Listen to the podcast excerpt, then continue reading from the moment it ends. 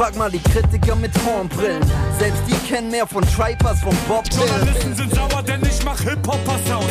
Kritiker-Liebling, Kontostand niedrig. Ich hab Dank, alle meine Kritiker genug Dampf unter meine Mentoren. Bitte widmet mir ein Distrack, Bitches. Weil immer Promo und Kritik steckt. Ich gebe keinen Fick auf gute Plattenkritik. Aus den Luftschlössern schießen Straßenrap-Apologeten als Hip-Hop-Journalisten. Soziologische Befunde auf. Hallo an alle, die schon da sind. Wir sind im Album der Woche. Ich habe hier zwei wunder, wunderbare Gäste, nämlich äh, Niklas und Simon. Und wir haben ein wunderbares Album, nämlich das äh, neue Album Roadrunner von Rockhampton. Ein Album, das äh, bei mir bei der Ankündigung komplett äh, im Chaos versunken ist. Ich wusste nicht so richtig, wann es jetzt kommt, wie es jetzt kommt. Ähm, und ursprünglich ging es ja los mit diesem Meet the Roadrunners Video von denen, glaube ich, was so die erste richtige Ankündigung war vor so vier, ja. fünf Wochen.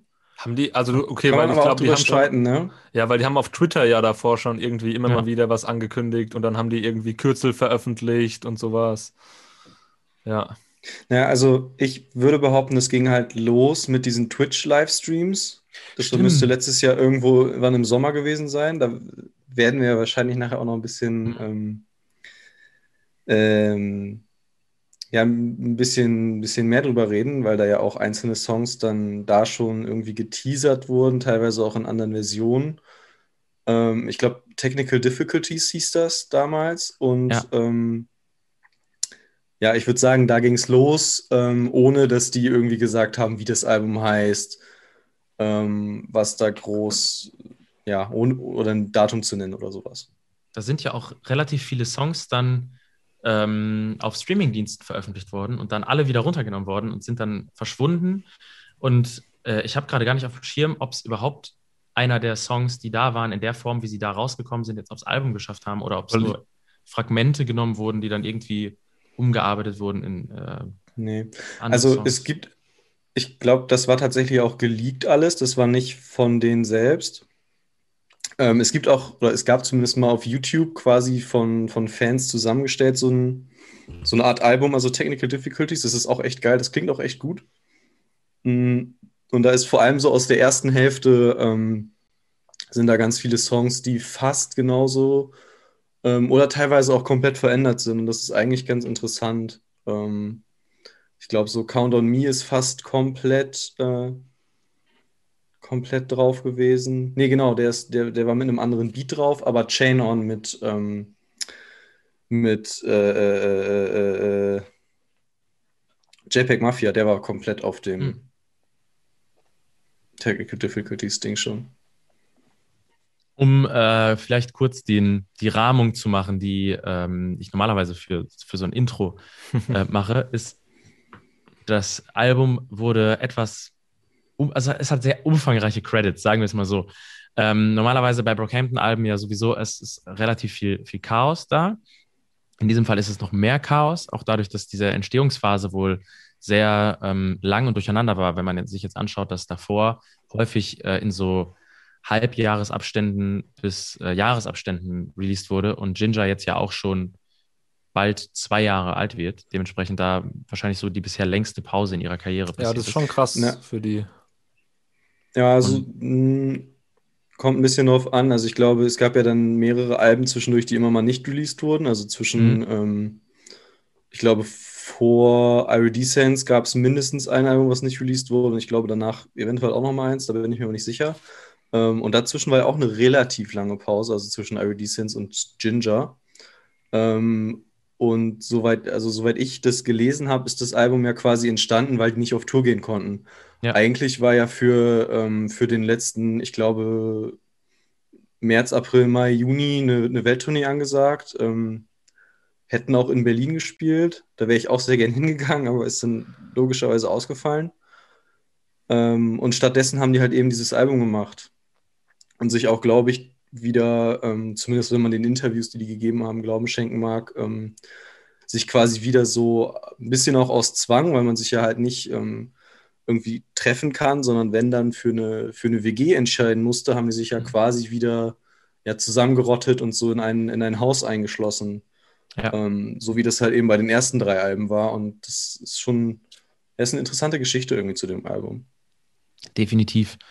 Ähm, Gerade weil ja quasi nach den ähm, Saturations 1 bis 3 äh, mhm. viele Fandiskussionen ja auch losgegangen sind darum, wie sich mit Iridescence dann quasi der Sound ähm, massiv verändert hat. Und das ist ja dann auch das Album gewesen, das sie in London aufgenommen haben, glaube ich. Und ähm, teilweise auch in Deutschland sogar. Ah, okay. Also auf jeden Fall auf Tour. Und ähm, das schon irgendwie hörbar in einer anderen Atmosphäre und in einer anderen Dynamik entstanden ist. Und dadurch dann so ein bisschen in so eine ähm, weniger losgelöste Richtung äh, geklungen hat. Und die doch relativ radikal eintretenden Veränderungen in den Leben von ihnen als Crew quasi auch vertont hat. Und das Ganze aber auch dann ein bisschen weniger einfach zugänglich gemacht hat als die ersten drei Alben.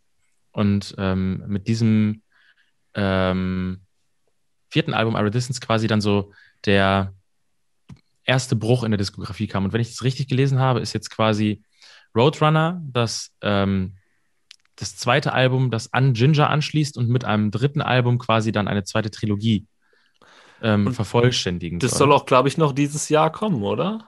Oder ist es ein mhm. anderes? Weil es wurde ja. auf jeden Fall noch ein Album für dieses Jahr angekündigt. Genau. Total. Ja.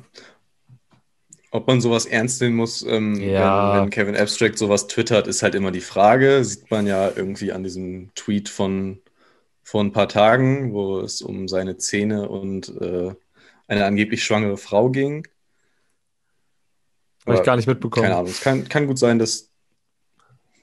Ja, ich glaube, er hat am, wann war das denn? Äh, kurz oder den, den, am, am, Tag vor, vor Album-Release oder zwei Tage oder so geschrieben, ähm, dass er sich zum Album halt die Zähne neu machen lässt und PS, seine Frau ist schwanger. Und das war halt ziemlich offensichtlich einfach ein Joke, würde ja. ich jetzt sagen. Ähm, ja, aber äh, keine Ahnung. Es ist ja, wie gesagt, ich glaube, ähm, bis auf Kanye gibt es wenige Künstler ähm, oder Künstlerinnen, die so viele Alben ankündigen, eventuell sogar die Alben machen ähm, und die am Ende irgendwo ähm, ja, auf Festplatten versauern oder aus, aus anderen Gründen nicht rauskamen. Das war ja auch, am, wenn man es so sieht, der, der Grund für diesen, diesen Cut in der Diskografie, den du gerade angesprochen hast, Janik, dass ja nach ähm, der Situation-Trilogie eigentlich schon ein Album fertig war. Wie hieß es denn noch? Puppy, glaube ich. Mhm. Ähm, auch mit Release-Date und ganz, ganz, ganz kurz vorher kam ja dann ähm, diese Sexual Assault Allegations gegen Amir Van, also einen der, ja, der, der führenden Köpfe irgendwie und auch ein Kindheitsfreund von Kevin Abstract mhm. und keine Ahnung, die, die Coverfigur von allen Alben bisher. Ähm, ja, das, das kam dann eben hervor und dann wurde dieses Puppy-Album auch also deswegen komplett gecancelt. Amir Van musste halt äh, ja gehen, ist jetzt nicht mehr Teil oder seitdem nicht mehr Teil von Brookhampton. Und dann haben die auf Hawaii halt eben ein neues Album aufgenommen, was halt dann ja Iridescence geworden ist. Das, das, war tatsächlich auch das erste Album, mit dem ich eingestiegen bin. Ach krass. Ach, okay. Okay, das ist interessant. Ähm, ja, und ich glaube, es war auch das erste Major-Album dann, weil die haben ja einen riesen Vertrag dann unterschrieben und da waren auch, glaube ich, innerhalb so von ja, so, so Fan-Twitter-mäßig viele Diskussionen, ob das jetzt okay ist, dass die, weil die sie vorher ziemlich auch als Indie-Acts abgefeiert haben, ähm, dass das jetzt irgendwie einen 15-Millionen-Vertrag bei, ich glaube, RCA oder so oder Atlantic, ja. ähm, ob das dann, ja, ob das klar geht und dann war das Album ja auch so anders. Finde ich aber, muss schon, ich sagen, rück, rückblickend ja, schon sagen, interessant, dass, ja. ein sehr interessanter Twist in ihrer Diskografie gewesen der irgendwie nach der ähm, doch einfach sehr genießbaren Trilogie, würde ich sagen, irgendwie dieses Chaos, das ja auch alle jetzt dann zwei Alben, die danach kamen, so ein bisschen bestimmt. Also, dass sehr viele Ideen aufgemacht werden und die Songs aber nicht mehr so straight Rap-Songs sind, wie sie eben auf den ersten drei Alben viel passiert sind, sondern ähm, auch die Arrangements sehr viel bruchstückhafter und ähm, sprunghafter geworden sind. Und mich, ähm, sich mich hat es sehr abgeholt damals tatsächlich. Also für mich war es dann andersrum, dass ich dann die alten Sachen gehört habe und dann gemerkt habe, ach krass, das war ja tatsächlich früher doch ganz anders. Ja, also man, man könnte sagen, es ist ein bisschen, äh, also mit dem düsterer werden auch irgendwie experimentierfreudiger geworden und auch in der Art, wie dann irgendwie ähm, Ideen nur einmal kurz aufgeploppt las werden lassen und dann direkt wieder verschwinden, ohne darauf irgendwas aufzubauen. Ähm, was es auf jeden Fall auch ein bisschen schwieriger zu konsumieren macht, würde ich sagen. Aber ja, auf jeden Fall. Ähm, dem Ganzen irgendwie dann die interessante Facette gibt. Und wenn man jetzt eben dieses Album als Nachfolgealbum von Ginger nimmt, dann würde mich interessieren, wie ihr das quasi ähm, gegeneinander gesetzt hört und ob ihr da einen, eine klangliche ähm, Vernetzung auch seht, weil inhaltlich ist es relativ offensichtlich, weil es halt einfach nach wie vor sehr intim um sie geht. Äh, aber wie ihr das so als Mittelteil einer Trilogie wahrgenommen habt. Ich finde es also schwierig. Sagen, Fang du an. Äh, ja, okay. Ähm, ich muss sagen, ich würde, oder ich habe das tatsächlich auch, also ich habe gehört, dass dieses zweite Album für dieses Jahr angekündigt wurde, aber nicht, dass es eine Trilogie sein soll, weil ich finde, den Charakter hat es überhaupt nicht. Mhm. Ähm, ich finde, es klingt krass nach so einer Momentaufnahme und auch diese Story, die die halt im, ich glaube, im Guardian erzählen, so, das ist halt ein Quarantänealbum, dass die irgendwie spontan bei Kevin Abstract alle ins Haus gekommen sind, weil sie halt sich da in Quarantäne begeben haben und alle so auf Luftmatratzen in dessen, äh, in, in, in dessen Wohnzimmer gepennt haben. Das hört man teilweise sehr stark, weil so einige Songs doch auf dem Album sind, die sehr an die ersten Alben erinnern noch. Ähm, viel, viel mehr, finde ich, als auf Ginger oder als auf äh, IRD Sense. Und das, ja, und ich, wie gesagt, es wirkt einfach wie eine krasse Momentaufnahme, auch ähm, gerade so die zweite Hälfte, ähm, die halt viel mehr überschattet ist von diesem, also ich weiß nicht, ob das jetzt was vorwegnimmt, aber ich glaube, dass der, der, der Main Point von dem Album sind ja die beiden The Light Songs, ähm, ja. in denen es einfach darum geht, dass ähm, Jobas Vater sich halt selbst umgebracht hat und ähm, ja, wo, wo er selbst mit Kevin Abstract jeweils halt darüber irgendwie nachdenkt. Und das überschattet halt die Platte offen, also ziemlich offensichtlich, finde ich. Und deswegen ist das überhaupt nicht so Trilogie oder, also schließt es überhaupt nicht irgendwo an, sondern ist einfach, ja, ein, Momentding. Ja, voll. Ich sehe das ähnlich. Ich finde es auch schwer, das als Gesamtwerk zu sehen, wobei ich tatsächlich Brockhampton auch selten als ganze Alben konsumiert habe, muss ich gestehen. Also es waren oft wirklich einzelne Songs, die ich mir da rausgepickt habe, je nach Situation. Und ähm, finde es auch immer sehr, sehr schwer, ein Album als, als Ganzes zu greifen, weil es halt einfach so viele Einflüsse sind, so viele Leute und die alle verschiedene, ähm, verschiedene Themen reinbringen und Stile reinbringen und so weiter. Und es klingt dann auf einzelnen Songs, finde ich, immer sehr oder oft sehr harmonisch. Und ähm, ist eine schöne Abwechslung, fand es aber immer sehr, sehr schwer, ähm, ein, ein, rundes Album bei denen so zu erkennen, zumindest so bei den letzten Alben. Ja, definitiv, das würde ich auch sagen. Das ist seit der Saturation-Trilogie so ein bisschen, äh, war das schon alles relativ chaotisch. Zwar, also ich fand, das sind beides keine schlechten Alben, nee, aber trotzdem finde ich, das Kevin Abstract Solo-Album ist das deutlich beste Album in dessen, so in der Gesamtheit, weil das halt viel enger irgendwie geschlossen ist in sich und nicht so diese vielen Türen aufmacht, die ja ähm, Roadrunner jetzt auch aufmacht. Ja, auf jeden ja. Fall. Und ähm, was ich dann aber, also das, wo fange ich an? Ähm, was für mich Brockhampton irgendwie als die für den aktuellen Zeitgeist so interessante und relevante Crew macht, ist eben genau dieses Chaotische. Ähm, also die Art, wie da äh, produziert wird, scheinbar, oder wie am Ende dann sich entschieden wird, Ideen auch zu veröffentlichen.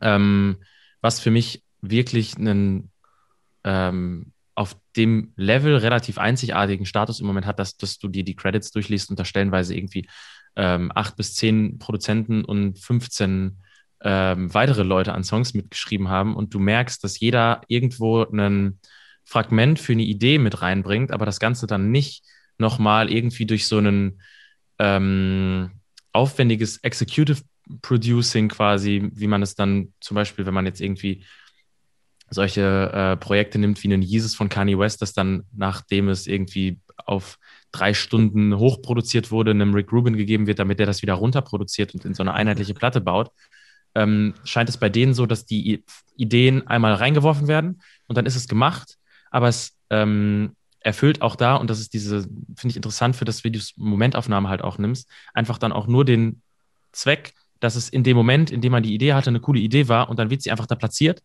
und nicht unbedingt weiterverfolgt oder ausgearbeitet, sondern die ist dann einfach da und wird ohne weitere Erklärung oder Kontext ähm, dargelassen in den meisten Sachen, die da passieren. Und ähm, alleine deshalb ist es schon interessant, dass in dem Album das so viel durcheinander wirft und wo so viel ähm, einmal nur so aufploppt und wieder verschwindet, dann eben so ein fast schon so konzeptionelles Ding aufgemacht wird, wenn du The Light 1 und Light 2 in Mitte und Ende des Albums hast. Die sind quasi so äh, die, die Rahmung für den zweiten Teil des Albums bilden. Und ähm, auch einen äh, in dem Fall fast sogar sinnvollen Rahmen für den zweiten Teil des Albums ähm, machen, während so die erste Hälfte des Albums einfach nur Tracks sind. Ähm, Finde ich ganz interessant. Du, du ähm, schüttelst den Kopf. Ich finde irgendwie, weiß ich nicht, ich, ich verstehe es nicht so ganz, muss ich ganz ehrlich sagen, ähm, weil wenn man, glaube ich, die Tracklist ein bisschen verändert, dann hast du auf jeden Fall recht. Ähm, aber wenn man sich dann so ein Windows äh, anschaut, der direkt hinter The Light kommt, ähm, ja, stimmt passt es nicht 100%. Und auch so Don't Shoot Up the Party ist nicht, wenn du den konzeptionell nimmst, gehört der in die erste Hälfte. Das ja. so genau so habe ich auch gesehen.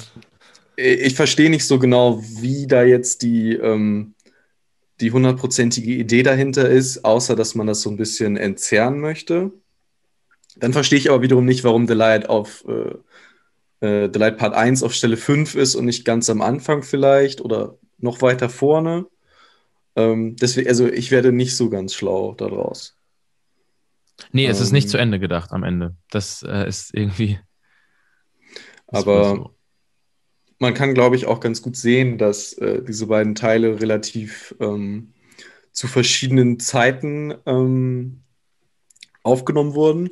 Weil, wie gesagt, äh, die ersten Songs, ich glaube, Buzzcut noch nicht, aber Chain On, Count on Me, Bankroll ähm, die sind alle, gibt es alle auf jeden Fall schon seit diesem Technical Difficulties Livestreams und ähm, die sind da alle schon, wurden da alle schon veröffentlicht, teilweise ein bisschen anders. Ähm, Gerade bei Count on Me ähm, finde ich es ziemlich interessant. Das kann man sich auf jeden Fall, falls es das auf YouTube noch gibt, ähm, nochmal anhören, weil ähm, der ist da noch als Bankroll drin beziehungsweise der, der erste Verse von, von ASAP Rocky, der ja dann auf Count on Me nicht mal äh, ange, also der ist, der ist ja nicht als Feature angegeben, aber der erste Verse ist ja von ihm. Ja. Ähm, der schien original auf dem Bankroll-Song zu sein, der ja dann quasi danach kommt und auf dem, ähm, aber auf dem Bankroll-Track oder auf diesem, ja, auf diesem Leak quasi von dem, von dem Livestream ist der halt runtergepitcht in einer komplett anderen Geschwindigkeit und mit einem komplett anderen Beat. Und das finde ich super interessant irgendwie, wie das so ja dann auch, ähm, dann auch weiterläuft. Wie fandet ihr den Song? Also Count on Me? Mega. Ist, äh, einer meiner Favorites auf jeden Fall. Krass. Funktioniert für mich auch im Flow des Albums sehr gut, aber ähm, losgelöst habe ich den mir noch nicht einmal so angehört. Das kann, also müsste ich nochmal noch mal machen. Es ist, bei mir ist es bei dem Song so, wie ich es vermehrt auf dem Album habe dass ich die, den Beat super finde und die Parts auch und mich dann die Hook aber gar nicht abholt. So, es ist zwar ein übelster Ohrwurm, aber der, der, ist mir zu, die Hook ist mir zu schnell, sage ich euch ganz ehrlich so. Ähm, macht Spaß, aber manchmal nervt es mich auch ein bisschen. Und das hatte ich tatsächlich ein paar Mal auf dem Album, dass ich dachte, boah, ich finde die Parts richtig krass, ich finde die Thematik davon krass, ähm, richtig krass geflowt und dann zum Beispiel bei Don't Shoot Out the Party ist zum Beispiel so ein Ding, wo mir die Hook musikalisch nicht so reingeht. Der Rest von dem Song finde ich brutal. Auf der anderen Seite aber denke, ey, wenn das Ding live läuft, ist es halt der übelste Banger so. Und dann ist es mhm. bestimmt richtig krass. Ja, safe. Sie haben ja in, in einem der Interviews auch aufgemacht, dass Sie dieses Album sehr bewusst in einer Tradition von Rap-Crews produziert haben und dass Sie ähm, sich irgendwie ganz bewusst dann NWA, die Beastie Boys und den Wu-Tang Clan oder so als Vorbilder genommen haben für wie sie Songs machen wollen. Und das sind auch dann lustig genommene Beispiele, weil das halt auch die, also sie nehmen ja auch die Soundentwürfe von solchen Crews ähm, und transferieren sie irgendwie ins Jetzt. Also ähm, gerade so äh, in der, es ist auch auf, auf Chain On ist das äh, Cream Sample sogar drauf, ne? Müsste es sein? Ja. Mhm. Mhm. Und am Ende des, ja genau. Der, der, das, das ist auch das Method Man äh, Sample drauf, oder? Ja. Äh, ja, das ist tatsächlich auf diesem, in diesem Technical Difficulties Livestream ähm, kommt dann noch ein zweiter Teil. Ich glaube, der heißt Hold On oder so. Und da sind quasi nur so ähm, ja, Beats, also so, so klassische 90s Beats gesampelt. Ähm, und wahrscheinlich ist es halt, weil die es nicht geklärt gekriegt haben, auf dem, auf dem Album jetzt nicht drauf. So, aber kann man, äh, also wie gesagt, das lohnt sich auf jeden Fall sehr, ähm, sich mal dieses Technical Difficulties Ding reinzuziehen. Ähm, Gerade auch, um sich das anzuschauen, wie sich Songs verändern mit der Zeit und ähm, ja, wie diese rohen Ideen am Anfang klangen halt, als die das quasi gerade frisch gemacht und einfach so, ich glaube, teilweise haben die sogar auf Twitch improvisiert oder ähm, zum ersten Mal so gespielt irgendwie. Wie, wie war das denn? Weil ich erinnere mich nur noch dran, dass zumindest Kevin Abstract hat es mal gesagt, dass dieses bei den letzten Alben, Alben doch oft so gemacht haben, dass die quasi eine Session hatten und die haben alle was reingeschmissen und dann haben die einen Song rausgekriegt oder Material für irgendwie sechs, sieben Minuten und haben dann von dem 16er irgendwie acht Zeilen weggenommen und dann haben die das als die Bridge eingesetzt und dann das andere klang irgendwie geil als Intro, dann haben die das daran gesetzt und haben es dann so ein bisschen runtergekattet. Wie war das denn bei dem Album jetzt? Ich bin mir nicht sicher. Also ich habe jetzt kein Interview oder keine Aussage genau im Kopf, ähm, wie es gemacht wurde. Wie gesagt, nur halt, dass die alle wieder in einem Haus waren oder in, in zwei verschiedenen Häusern. Ich glaube, einmal in Kevin Abstracts Haus in LA und einmal in irgend, auf irgendeiner Ranch in Texas oder so. Ähm, und ich denke mal, es war wieder ein ähnlicher Vibe. Ähm, wobei, wie, gesagt, ähm, man, man einfach hört, dass es zwei verschiedene ähm, ja, Aufnahmezeiten gab, auch wenn man das so ein bisschen ja, featuremäßig durchguckt, dass halt so die ersten, äh, die ersten vier Songs haben halt alle ein Rap-Feature so. Und sind halt wirklich richtige, ja, richtige Rap-Songs, teilweise auch, ähm, keine Ahnung, Chain ist, finde ich, für einen Brookhampton-Song krass zurückgenommen im Beat so. Das klingt halt viel mehr nach JPEG Mafia und ähm, als hätte man sich da so ein bisschen, da so ein bisschen geguckt, ähm, mit welchen Leuten man zusammenarbeiten kann oder vielleicht sogar ähm, alte Verses, die noch irgendwo rumlagen, recycelt und da was drumherum gebaut. So ein bisschen, ja, einfach Lockdown-mäßig, dass man halt äh, diese, diese Zeit nutzt, um Spaß zu haben. Da werden so. auch gefühlt einfach nur Bars gedroppt in dem Song. Ja. Ja. Und die, die zweite Hälfte ist ja dann krass so ähm, sehr kirchlich geprägt. Es könnte sogar sein, ähm, also ist jetzt eine, eine wilde Theorie. Ähm, ich habe das vorhin versucht herauszufinden, aber das haben die nicht ähm, wahrscheinlich auch zu Recht irgendwo gesagt, wann äh, genau das eben passiert ist mit diesem Suizid von dem, dem Vater von äh, Joba. Ähm, ich könnte mir vorstellen, dass das irgendwo dann dazwischen passiert ist und dass sich das dadurch nochmal krass verändert hat. Ähm, ein interessantes Zitat dazu ist, dass das äh, Rummel Himnani, also der Hauptproduzent, Executive-Produzent, wie auch immer man das nennen will, ähm, jetzt gerade in einem Interview gesagt hat, dass er in den letzten vier Monaten so ziemlich nur die Beatles gehört hat. Ähm, und wenn man sich dann die, diese letzten oder die gerade irgendwie so von, ich würde sagen, sieben bis zehn ähm, ja. die, die, Songs anschaut, dann ist da sehr viel so Akustikgitarren und sehr viel Gitarrensamples und sowas. Ähm, ja, wo man dann wahrscheinlich auch schnell drauf kommt, woher, also woher das ist, wenn er sagt, er hat die, die, letzten, die letzte Zeit halt nur die Beatles gehört. Safe. Ähm, finde auch äh, den I'll Take You On Song, also der Song Nummer 7, der dann quasi nach ähm, Windows, der ja irgendwie nochmal so ein sehr klassischer Rap-Track ist und sich für sechs Minuten doch auch erstaunlich gut hört. Ähm, auch der einzige Song, wo alle Brockhampton Member drauf sind auf dem Album. Mhm. Beerface ist sehr wenig da, ne? Mhm. Dafür im, im, in dem Live-Konzert sehr, sehr ja. geil. Ähm, und mit äh, I'll Take You On bricht es dann ja auch irgendwie dann sehr in die Gitarrenrichtung auf und auch das ähm, von Charlie Wilson gesungene Outro ist es, glaube ich. Hm. Ähm, ist ja auch dann natürlich, also gut, es ist ein Charlie Wilson Outro, ähm, was man da bekommt, das ist auch ungefähr das, was man erwartet. Aber ähm, macht dann ja eine andere Welt auf in dem Album, in dem Kontext. Und wir haben da ja gerade schon relativ viel drüber gesprochen.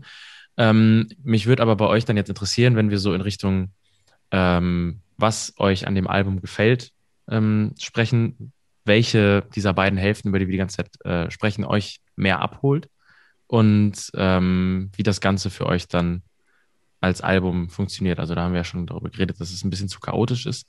Aber ähm, ja, gebt mir gerne mal Input. Ähm, bei mir war es auf jeden Fall die zweite Hälfte, die mir eher reinging. Ähm, ich mochte den Einstieg. Ich finde Buzzcut sehr nice und danach die Sachen, die sind cool zu hören, aber es ist nichts, was ich jetzt, wo ich sagen würde, das würde ich mir auf Dauer anmachen.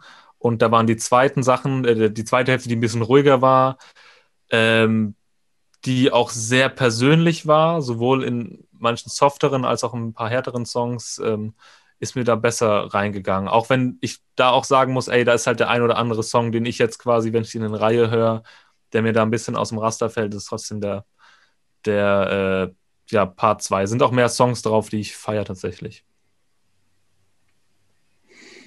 Also ich glaube, oder ich habe dazu, muss ich sagen, eine gespaltene Meinung, weil ich glaube, wenn, ähm, wenn die ein Album aus den, also sagen wir mal, die machen dieses The Light Album äh, mit diesen beiden Songs als Mittelpunkt und konzipieren den Rest drumrum, wo er dann, äh, keine Ahnung, I'll Take You On, Old News, What's the Occasion, ähm, When I Ball und sowas reinpassen, dann würde ich auch sagen, dass mir die Hälfte besser gefällt. So im Ganzen finde ich es irgendwie off. So, das passt, weiß ich auch nicht, wenn, äh, wenn auf dem vierten Song ähm, ASAP Ferg und ASAP Rocky äh, über Geld rappen so und ähm, ja, keine Ahnung, ähm, Matt Champion auch eine geil, geilen Verse hat, so, dann finde ich es irgendwie komisch, also diesen Cut finde ich komisch. Und auch das dann so, ähm, ja, dann, dann nicht so konsequent durchzuziehen. Also dann so diesen, diesen Posse-Track Windows noch zu nehmen und dann diesen Don't Shoot Up the Party, der vielleicht thematisch in die zweite Hälfte schon reinpasst, aber vom Sound überhaupt nicht. Das ist irgendwie, deswegen gefällt mir am Ende, glaube ich, die erste Hälfte ein bisschen besser, weil da meiner Meinung nach die krasseren Einzeltracks dabei sind. Also ich, ja, wie gesagt, Buzzcut ist ein heftiger Song, so da brauchen wir nicht drüber reden. Ja, auf jeden Fall. Ähm, Chain On, wenn man JPEG Mafia geil findet, glaube ich auch auf jeden Fall. Und die beiden Sachen mit, mit den, mit den, mit ASAP Ferg und ASAP Rocky finde ich halt auch ähm, ziemlich gut. Auch wenn es jeweils, würde ich sagen, eher nicht die unbedingt die Brookhampton eigene Ästhetik ist, sondern eher ein Mix, teilweise sogar eher dann geht es in eine JPEG Mafia Richtung, in eine ASAP Mob Richtung, in eine Danny Brown Richtung und nicht in eine eigene Richtung, wo diese Features eben draufkommen. Ja, ich finde auch, das wirkt alles sehr nach den Gästen ausgerichtet. Voll. Äh, und insgesamt auch da, dass du es gerade sagst, es ist interessant, ähm, da, also der, der Punkt, dass es eben nach den Gästen eher klingt oder zumindest nicht nach Brockhampton, dass dieses gesamte Album so ein bisschen für mich beim Hören die Wahrnehmung hat, dass es halt eher der Weg zu einem Album fast schon ist. Also man versucht noch einen Sound zu finden gerade und oder wiederzufinden und ähm, ist nicht so richtig sicher, was man damit jetzt gerade anstellen will. Und auf der einen Seite ähm, ist ja diese Crew über die letzten Jahre sehr viel damit konfrontiert gewesen, ähm, einen Vibe der ersten Alben zurückzuholen, was vielleicht so Don't Shoot Up the Party als Song am ehesten äh, versucht, so direkt. Ähm, aber alles andere drumherum nicht so richtig als Album funktionieren kann, weil es irgendwie dann dafür alle Ideen zu faserig lässt noch. Und dementsprechend ist es auch interessant, wenn man das jetzt halt so hat, dass es, dass sie wieder in, in so Lockdown-Situationen Musik zusammen machen, dass sich ja die Dynamik zwischen äh, ihnen wohl scheinbar auch irgendwie massiv verschoben haben muss über die letzte Zeit, wenn ähm, die Musik jetzt so klingt, wie sie klingt obwohl sie in ähnlichen Umständen entsteht wie vor vier Jahren und ähm, da sehr viel stringenter geklungen hat. Und dass man vielleicht dadurch, dass da gerade irgendwie alle so ein bisschen danach suchen, ähm, wie Brockhampton jetzt weiter klingen soll, so ein bisschen äh, in so ein, ja, I don't know, Transitalbum geraten sind. Ja, aber vielleicht ist es halt eben auch genau der Punkt in dieser Trilogie, dass jetzt schon so ein bisschen klar ist, okay, das ist so der Appetizer zu dem Album, wo sie jetzt hingefunden haben, vielleicht, keine Ahnung. Ja. Hm. Könnte auch sein. Das ist dann was, wo man abwarten muss, falls überhaupt ein drittes Album kommt. Das hatten wir ja, das hatten wir eben schon. Ähm, ich finde es bei denen aber immer so schwer zu sagen, weil wenn die zum Beispiel tweeten, sie bringen zwei Alben im Jahr raus, ist das nicht so, so Kanye S, dass du sagst, ja, Digga, es funktioniert eh nicht, sondern es könnte halt einfach passieren, so, weißt du? Es kann ja sein, dass fünf, sechs Leute von dem seit drei Jahren an einem Tape arbeiten und es dann am Ende doch rauskommt und ähm, die es halt ohne Probleme zwei, zwei Dinge im Jahr droppen. Da gab es aber auch vor kurzem einen, äh, vor kurzem ist auch schon sehr lange her, ein äh, Interview von Kevin Abstract und Rick Rubin, wo es dann ja auch darum ging, äh, wie man dann mit Einzelideen und Ideen fürs Kollektiv umgeht. Und ja. dass das natürlich auch immer mal wieder so ein, so ein Thema ist, bei dem man ähm, irgendwie Reibereien aneinander hat, wenn ein Kevin Abstract dann Sachen für sein Soloalbum zurückhält, die eigentlich irgendwie für die Crew vielleicht gedacht sind und dass dadurch dann ähm, in sowas immer noch ein bisschen mehr Chaos reinkommt. Und, ja. ähm, weswegen man als Beobachter des Ganzen durchaus auch verstehen kann, warum immer wieder mit diesen wir machen nur noch ein Crew-Album ähm, setzen, konfrontiert wird. Das ist ja etwas, wo in Deutschland zum Beispiel die Orsons ja irgendwie seit, äh, I don't know, zehn Jahren mitspielen, dass äh, die Produktionen einzelner Crew-Alben so nervenaufreibend sind, dass man jedes Mal, wenn man etwas rausbringt, erstmal wieder alles auf, die, auf, die, äh, auf den Prüfstand stellen muss und äh, alles in Frage stellt.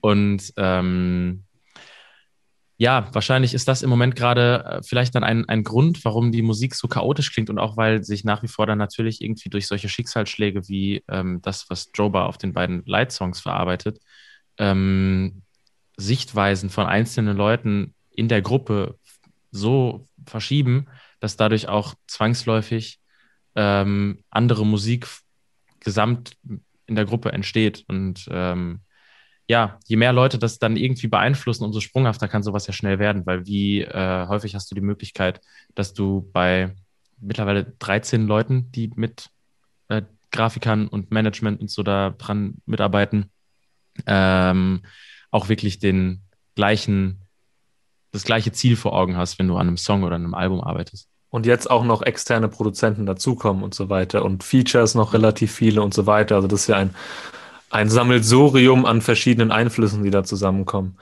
Äh, zu, dem, zu dem Gespräch mit Rick Rubin muss ich, muss ich sagen, das ist, glaube ich, eins meiner liebsten Interviews, wenn man so nennen kann, die es überhaupt gibt. Ich bin ein großer Rick Rubin-Fan, so von seiner Art her und höre auch tatsächlich Kevin Abstract sehr, sehr gerne zu, wenn er einfach redet. Und ähm, finde ich, das ein sehr, sehr spannender Typ. Ähm, und ist auch gar nicht so alt, oder? 2019 oder so haben die dieses Gespräch, glaube ich, geführt damals, ne, bei, bei ihm im Studio. Das ist äh, um äh, Ginger herum rausgekommen. Irgendwann danach. Also es müsste hm. so früh 2020 gewesen sein. Ja, ich glaube, sie haben es irgendwann schon September oder Oktober 2019 aufgenommen. Ähm, und ich muss sagen, eigentlich finde ich das sehr romantisch, wie, wie Kevin beschreibt, halt, wenn die halt Musik machen, wenn die Sessions machen, wenn die, keine Ahnung, äh, sich hinsetzen und zusammen einfach Themen angehen, Themen durchgehen ähm, dann haben sie ja doch zeitweise, ich weiß nicht, ob die das immer noch machen, diese, diese Friday Therapy bei sich durchgeführt, wo sie alle Freunde eingeladen haben. Also jetzt momentan wird das wahrscheinlich nicht stattfinden, aber wo sie ähm, alle Freunde eingeladen haben, die gerade so Bock hatten und nach und nach einfach jeder gesagt hat, wie es ihm die Woche so ging und was so los war und dann die teilweise vier Stunden da ähm, sich gegenseitig so ein bisschen therapiert haben und dabei auch teilweise Songs entstanden sind und so. Muss ich sagen, klingt nach einem sehr äh, manchmal sehr anstrengendem und manchmal sehr romantischem äh, Crew-Leben, wenn man das so nennen kann. Ja, und dazu kommt ja vielleicht sogar noch, was auch dann irgendwie ein einschneidendes Erlebnis wieder gewesen sein könnte, dass sie ja mit dem Ginger-Album ähm, Shia LaBeouf als ihren kreativen ja, ja. Kopf so ein bisschen auserkoren haben. Und auch gegen ihn irgendwie so ein paar Wochen, nachdem das Ganze dann ähm, medienwirksam überall erzählt wurde und immer wieder in Interviews vorkam und sie ja auch ein Ges Gespräch auf YouTube hochgeladen haben, äh, auch genau wie es bei äh, Amir Van vorher war, ähm, die Vorwürfe im Raum standen, dass eben auch er ähm, seine damalige Freundin ähm, FK Twix hat ihn ja öffentlich äh, beschuldigt und auch angeklagt, glaube ich. Krass, äh, wegen, ich mitbekommen. Wegen ähm, äh, sexuellem und äh, auch wegen ähm, geistigem Missbrauch, also psychischen Missbrauch. Krass. Und ähm, das Verfahren läuft da wohl und er hat sich auch seitdem sehr aus dem öffentlichen Leben zurückgezogen. Aber das ist dann natürlich wieder was, wo sie als Crew auch wieder mit einer ähnlichen Problematik konfrontiert waren und ähm, was sicherlich auch zu internen Diskussionen führt und auch gewisse Sachen immer mal wieder in Frage stellt. Und das ist ja auch irgendwo etwas, was man, wenn man eine Gruppe ist, die so ähm, nach außen und sich in der Öffentlichkeit quasi konstant reflektiert durch, wie sie halt einfach in Social Media agieren, ähm, für, für sehr viele persönliche Krisen sorgen kann. Und auch das spielt mit Sicherheit in, äh, die, in den Produktionsprozess und Release-Prozess von so einem Album mit rein. Vor allem, weil sie das wahrscheinlich auch immer wieder ein bisschen gegenseitig bedingt und die natürlich auch gegenseitig so ein bisschen was aufnehmen. Ich weiß auf, ähm, was war das, Kevin Abstracts Album, das letzte Arizona Baby, hatte er doch diese eine Zeile Teach Me Empathy oder Please God Teach Me Empathy. Mhm. Und dann hatte er jetzt auf The Light Part 2 die Zeile Thank God for teaching me empathy, even when it burns. So, äh, man will für die, für die, irgendwie für die Leute da sein und gleichzeitig bricht es einem aber dann doppelt das Herz so ein bisschen. Ähm, das macht diese Dynamik wahrscheinlich alles, macht es alles nicht so wirklich einfach.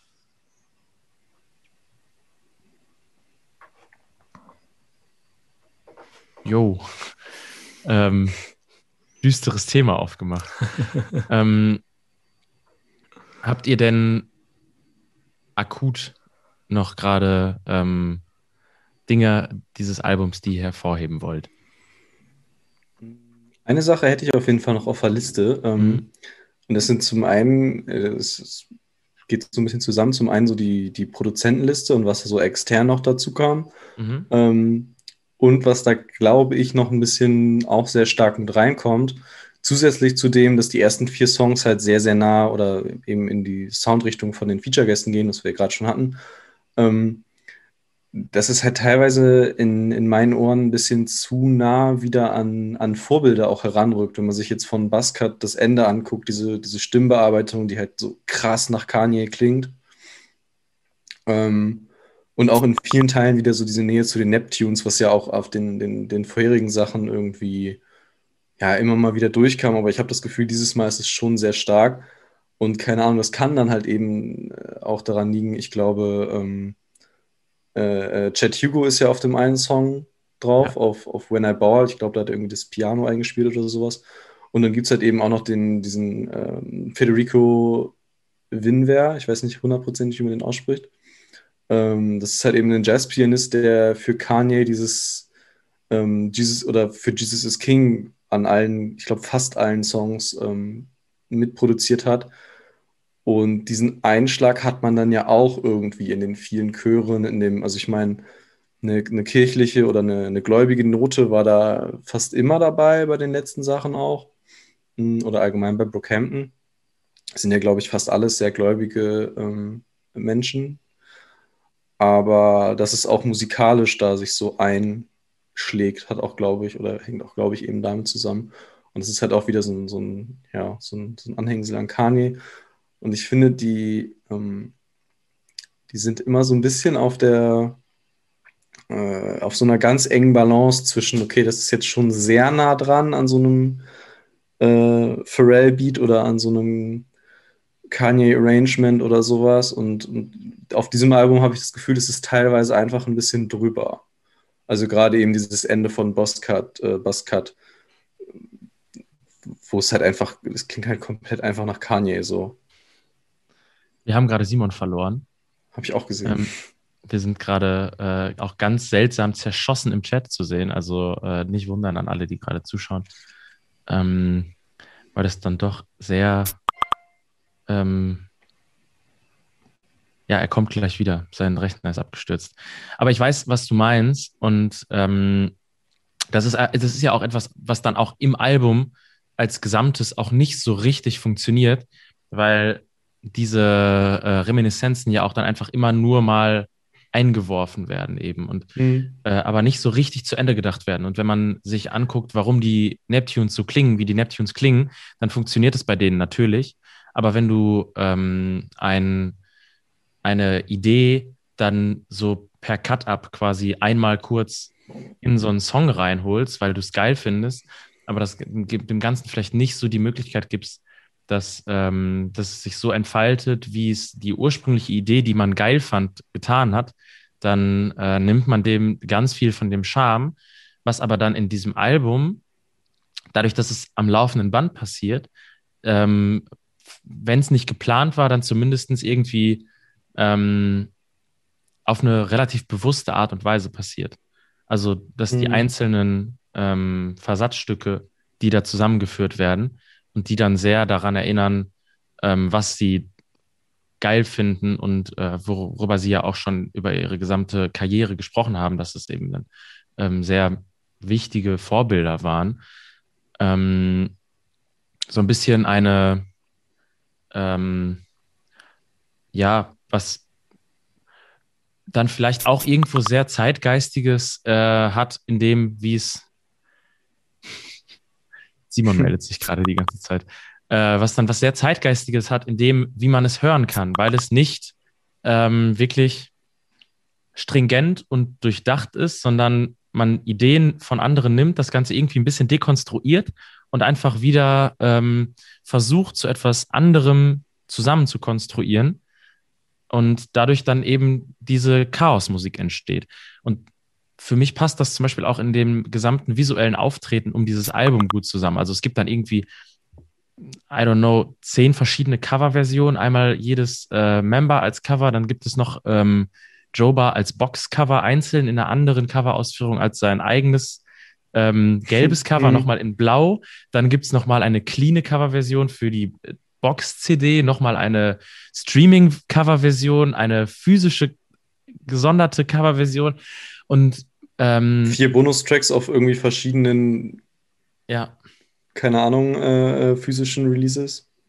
Und das ist für mich dann sehr diese Idee von, okay, ähm, so ein bisschen das Elster-Prinzip, das sie mit dem Album ganz gut durchziehen. So. Du, du findest ganz viele Sachen, die ganz geil aussehen und alle Ideen, die du hast, wirfst du jetzt da rein und irgendwie gehört es auch alles dazu. Und dann hast du noch diese Announcement-Videos von RZA und von Rick Rubin, die einfach gar keinen Mehrwert haben, außer dass du einen Satz dieser Leute jeweils hast und du lädst es aber trotzdem wie ein richtiges Video auf YouTube hoch und alles wird so ein bisschen im Chaos ertränkt. Und ähm, das macht mir irgendwie beim Zuschauen für den, also für die Idee dahinter äh, sehr viel Spaß, auch wenn das, was man am Ende bekommt, an vielleicht Produktion und so, I don't know, Produkt vielleicht, wenn man so will, ähm, nicht so schlüssig und zu Ende gedacht ist, wie ähm, man das vielleicht von einem stringenten Album erwartet. Aber dieses Chaos als Konzept so ein bisschen, das sich dann ja durch auch das Buzzcut Musikvideo zieht und durch ähm, eben die Vermarktung davon irgendwo äh, wieder spannend finde, weil es dann doch, aber also gut, es ist am Ende dann trotzdem ein Album, das als Album nicht wirklich so überzeugend ist, wie es hätte sein können, wenn man es ein bisschen stringenter ausgearbeitet hätte. Aber ähm, um den Monolog zu Ende zu bringen, das ist irgendwas, was mich dann irgendwie doch äh, beim äh, Anschauen von allem, was jetzt so in den letzten vier bis fünf Wochen darum passiert ist, äh, unterhalten hat. Und man weiß ja auch nicht, ob es vielleicht noch weitergeht, weil diese Meet the Roadrunners äh, Videoreihe ist ja auch gibt es ja auch nur zwei Episoden von. Eigentlich müsste es ja ähm, acht bis zehn ja. irgendwie geben. Ja, aber auch nicht das erste Mal, dass es nur ein paar Episoden von irgendwas gibt, wo es eigentlich viel mehr geben müsste. Wenn man sich ja. jetzt zum Beispiel diese 1900 äh, ich glaube 99, 97 und 98 gibt es oder so, Reihe anschaut, die mal irgendwann sehr großartig auch begonnen wurde, aber nie, ich glaube nach drei Songs war das ja schon wieder vorbei. Ähm, deswegen, ich bin da immer, also ich halte mich da mit meinen Erwartungen sehr zurück, weil ich glaube, dass das alles sehr sprunghaft auch passiert. Ja. Ähm, und was ich dazu noch sagen würde, ist einfach, dass, dass ich finde, dass Brockhampton total eigene Ideen, Sounds und Sachen auch immer wieder hat. Mm, und ich immer, ja, ich verstehe nicht so ganz, warum die nicht so durchkommen, weil ich finde, das Album, das klingt jetzt, wenn wir das gerade so auseinandernehmen, ähm, sehr negativ, aber das ist es ja eigentlich überhaupt nicht. Also ich mhm. mag das total gerne. Ich habe es jetzt nicht irgendwie, keine Ahnung, ich war jetzt nicht das ganze Wochenende mega abgefuckt davon, das zu hören. So, ich finde, da sind richtig geile Songs drauf, da sind richtig gute Ideen drauf und ähm, da, das ist auch, ja, das ist einfach richtig geiler Brookhampton-Wahnsinn drauf, so. Ähm, die haben es nur in der Vergangenheit schon mal besser in ein Album gegossen bekommen als hier, glaube ich. Ja, würde ich so unterschreiben. Und deswegen, also alleine schon, dass, dass immer wieder diese Welten aufgemacht werden, um alles, was die produzieren. Äh, und dass man da äh, von, von der Flut an Ideen jedes Mal aufs Neue erschlagen wird, ohne dass es irgendwie sich an gewisse Sachen zu sehr klammert. Natürlich auch dem Privileg geschuldet, dass da über ein Dutzend Kreative an so einer Platte mitarbeiten. Ähm, ist ja einfach unterhalt, unterhaltsam und, äh, und macht sehr viel Spaß, was ja dann so das ausmacht, warum sie irgendwie dann auch nach den ersten drei Alben durch ihre oder trotz ihrer Veränderung eine sehr treue Fanbase halten konnten. Glaube halt, das sind alles Sachen, die und auch dieses ganze Album, äh, viele Songs, bei denen ich das Gefühl habe, die sind für ein Live-Publikum bestimmt oder die hätten da nochmal eine ganz andere Energie. Es gab doch auch diese Live-Session zum Album, ähm, Live on the Chapel oder sowas, mhm. ähm, wo mir Songs auf jeden Fall nochmal, wo ich die zumindest mal anders wahrgenommen habe. Ähm, und wo dann alles auch irgendwie doch ein bisschen einheitlicher sich angefühlt hat. Ja, da wurde halt vieles mit, mit Band so interpretiert auch ja. und sowas. Deswegen. Ja Wahrscheinlich dem geschuldet. Und dann war es halt auch mehr noch ein, es hatte so einen Crew-Effekt schon eher, weil dadurch, dass es einfach, dass alle Leute da waren, die gegenseitig gebackt haben, hier hat mal der mitgesungen und da mal jemand anderes und ähm, da hatte das dann irgendwie auch eine ganz andere Ästhetik natürlich auch. Ja, und der, ja, das Augenmerk liegt wahrscheinlich auch nicht so auf den Features wie jetzt eventuell teilweise. Ja. ja.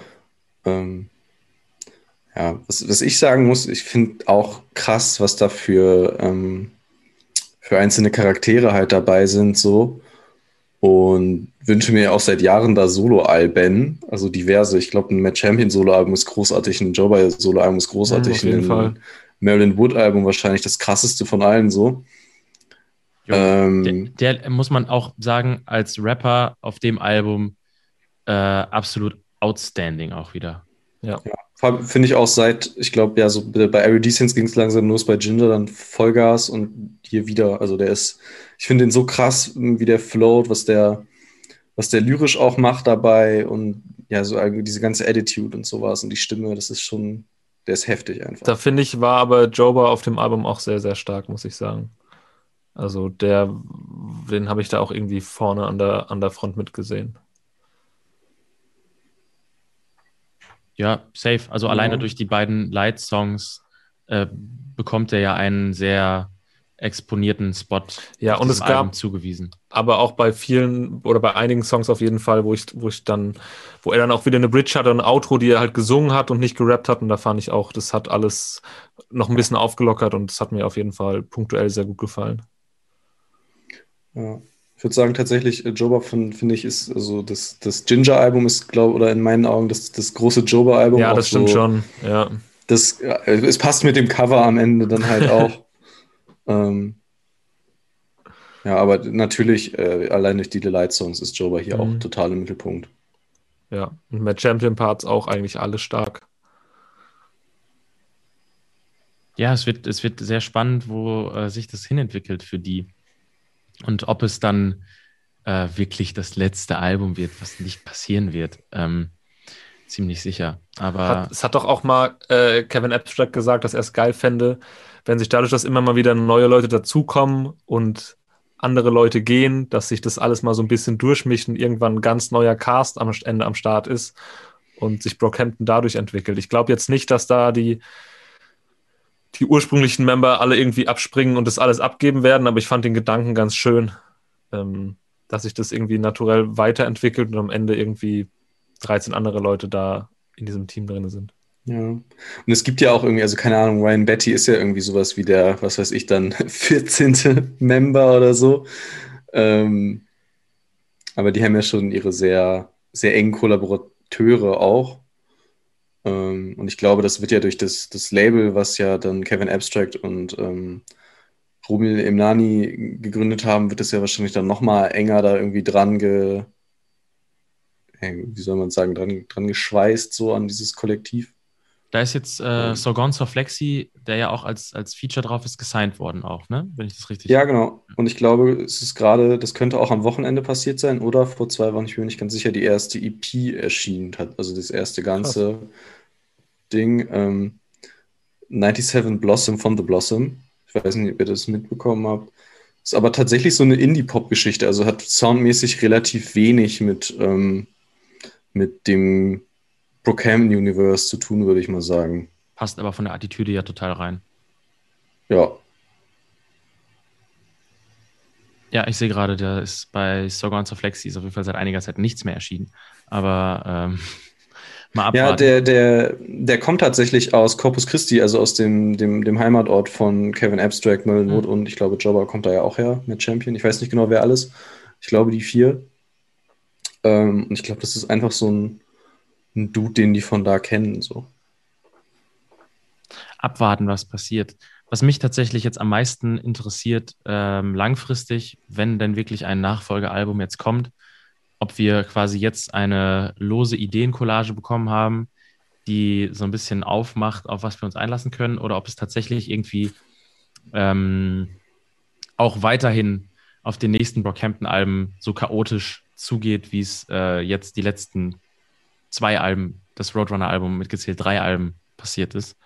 Und äh, wie sich da generell der Sound von denen als Crew ähm, langfristig entwickelt, weil die durch ihre Dynamiken und durch wie sie aufgestellt sind, ja, klar, es gibt irgendwie vergleichbare kleinere Kollektive, aber in der Größe doch relativ allein auf weiter Flur sind aktuell.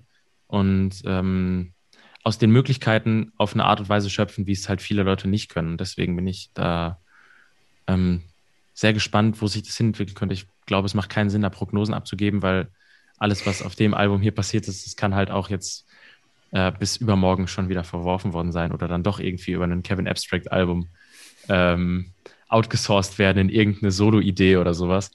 Aber ähm, ich glaube, wir, wenn ihr nichts mehr großartig auf dem Herzen habt, können wir gleich auch einen Schuh draus machen hier und so ein bisschen in Richtung Fazit driften. Ähm, das Ganze vielleicht nochmal so in die Diskografie von Brockhampton einordnen, äh, weil ich nämlich in meinen Notizen jetzt keine Gesprächspunkte mehr ähm, notiert habe, die wir noch gesondert aufmachen könnten. Aber wenn ihr noch was habt, dann gerne her damit. Nee, ich bin wunschlos Fang gerne an mit dem Fazit. Boah, ähm, ich fange einfach an dann jetzt. Dann könnt ihr gleich groß ausufernd erzählen.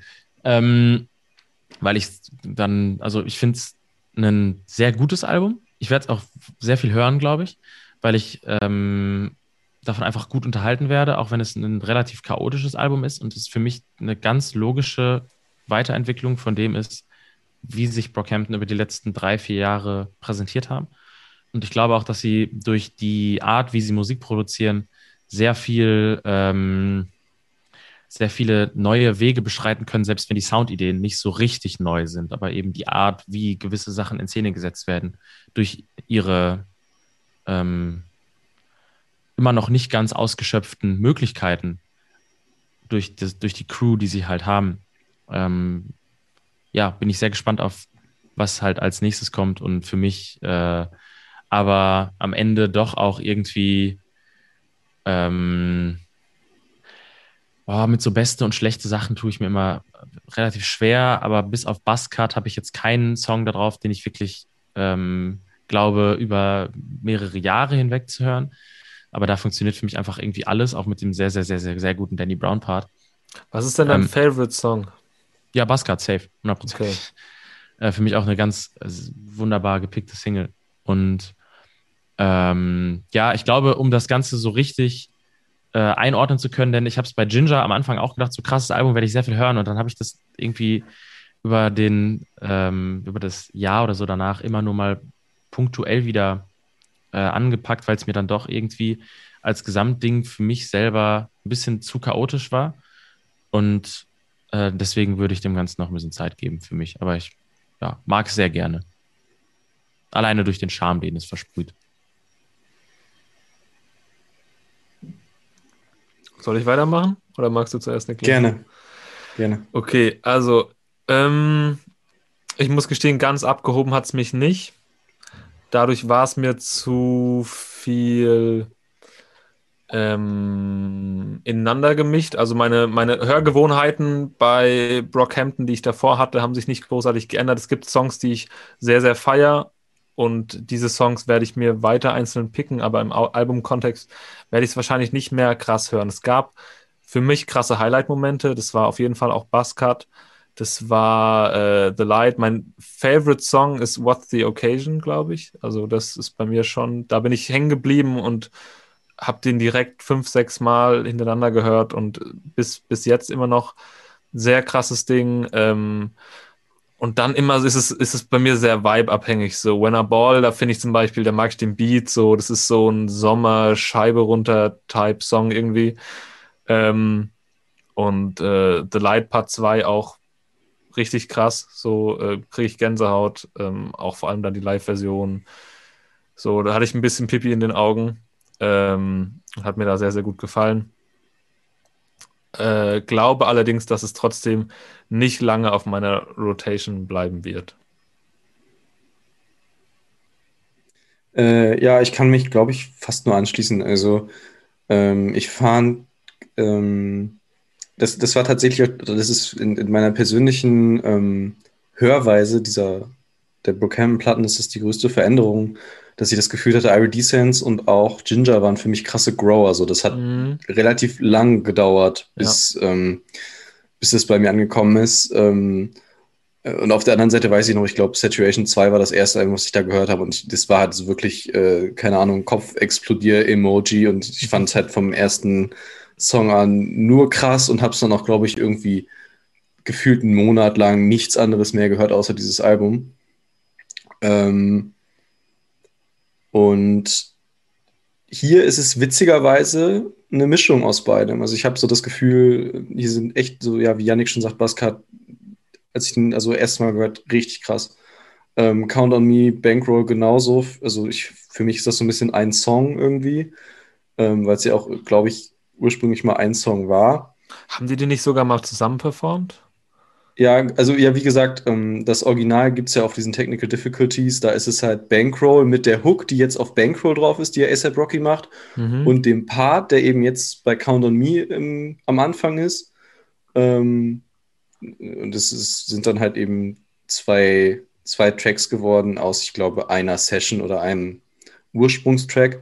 Mm, und ich finde, es schließt auch gut aneinander an. Aber das fand ich auch beides sehr, sehr krass direkt. Ähm, und auf der anderen Seite gibt es, glaube ich, Songs, wenn ich das jetzt noch mal eine Woche lang so äh, hoch und runter höre, die mir dann wahrscheinlich deutlich besser gefallen werden irgendwann.